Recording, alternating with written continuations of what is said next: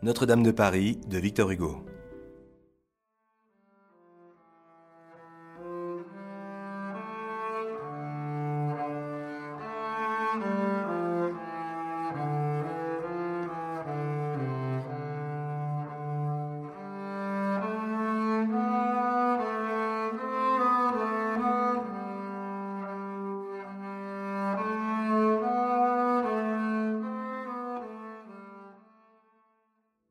Notre-Dame de Paris est un roman historique de Victor Hugo, publié en 1831. Le titre fait référence à la cathédrale Notre-Dame de Paris, qui est un des lieux principaux de l'intrigue du roman. Notre-Dame de Paris retrace la destinée tragique au Moyen Âge d'une jeune bohémienne, Esmeralda, victime du désir qu'elle inspire à trois hommes. Convoitée par l'archidiacre Frollo, elle est enlevée sur son ordre par le sonneur de cloche difforme de Notre-Dame, Quasimodo. Puis Esmeralda est sauvée par le beau capitaine Phébus, dont elle tombe amoureuse. Mais Frollo, l'archidiacre, jaloux, tue Phébus et n'intervient pas lorsqu'Esmeralda est accusée de ce meurtre. Esmeralda est emprisonnée, puis délivrée, cette fois, par Quasimodo, épris d'elle, qui l'entraîne au sein de l'inviolable cathédrale. Livre premier. La Grand Salle. Il y a aujourd'hui 348 ans, 6 mois et 19 jours que les Parisiens s'éveillèrent au bruit de toutes les cloches sonnant à grande volée dans la triple enceinte de la cité, de l'université et de la ville. Ce n'est cependant pas un jour dont l'histoire est gardée souvenir que le 6 janvier 1482. Rien de notable dans l'événement qui mettait ainsi en branle, dès le matin, les cloches et les bourgeois de Paris.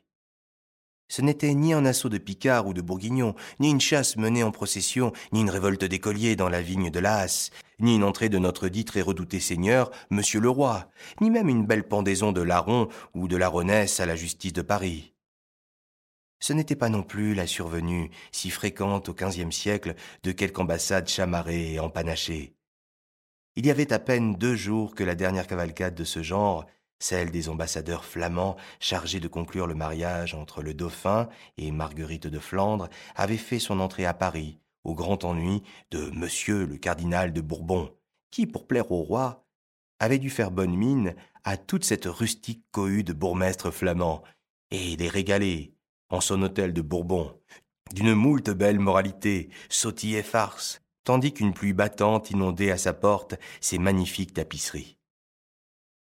Le 6 janvier, ce qui mettait en émotion tout le populaire de Paris, comme dit Jean de Troyes, c'était la double solennité, réunie depuis un temps immémorial, du jour des rois et de la fête des fous.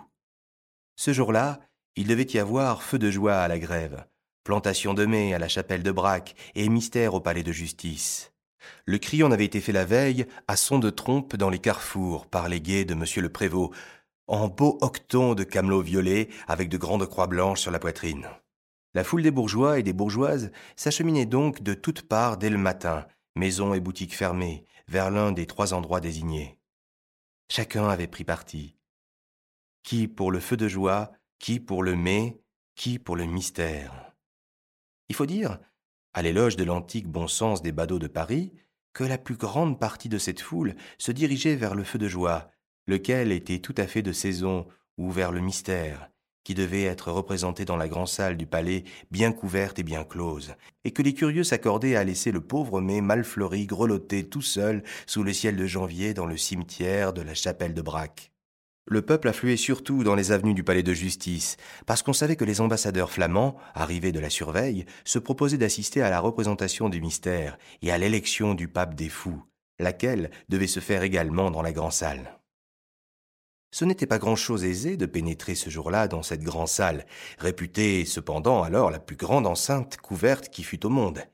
Il est vrai que Sauval n'avait pas encore mesuré la grande salle du château de Montargis.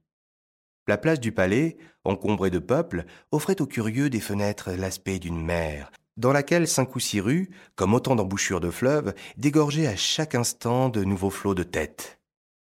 Les ondes de cette foule, sans cesse grossies, se heurtaient aux angles des maisons qui s'avançaient çà et là, comme autant de promontoires, dans le bassin irrégulier de la place.